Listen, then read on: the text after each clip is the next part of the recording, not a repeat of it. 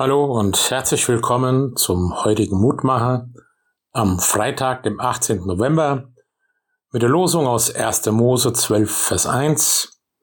Der Herr sprach zu Abram, Geh aus deinem Vaterland und von deiner Verwandtschaft und aus deines Vaters Hause in ein Land, das ich dir zeigen will. Mit 66 Jahren fängt das Leben erst an. So sagen vor vielen, vielen Jahren einer unserer bekannten Schlagersänger. Abraham war schon 75 Jahre alt, als es für ihn richtig losgeht, als Gottes Ruf ihn trifft. Und mich beeindruckt sein tiefes Vertrauen, denn er ist ja schon ein alter Mann. Da verlässt man eigentlich seine Heimat nicht mehr. Denn das Gehen und das Weggehen ist recht fällt schwerer, wenn man schon die besten Jahre irgendwie hinter sich hat. Einen alten Baum verpflanzt man nicht. Die Sehnsucht nach der großen, weiten Welt kommt eben dann an ihre Grenzen, wenn die gewohnte Sicherheit auf dem Spiel steht.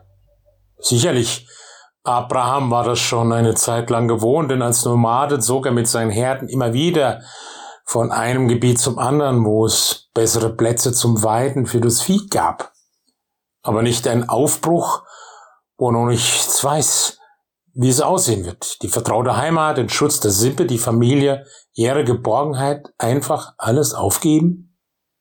Mit ungewisser Zukunft. Aber er hält eben eine Zusage. Gott will ihm dieses Land zeigen und er soll einen großen Segen erfahren und von ihm soll Segen ausgehen. Und so können wir gerade aus diesen Versen lernen, Wer wie Abraham dennoch vertraut, kann niemals sagen, das Entscheidende liegt bereits hinter mir. Und er kann warten, ohne dass daran seine Hoffnung zerbricht. Denn er rechnet mit Gottes Segen und er hat Gottes Segen erfahren, der ihn immer wieder neu ermutigt und durchträgt.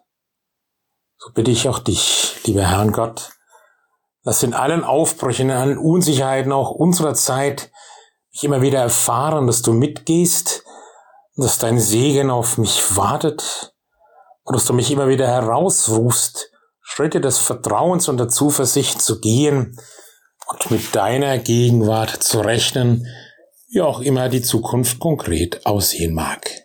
Segne uns und unsere Familien, unsere Gemeinden, unser Land in deinem Frieden. Amen. Grüßt Sie, Ihr Roland Friedrich Pfarrer.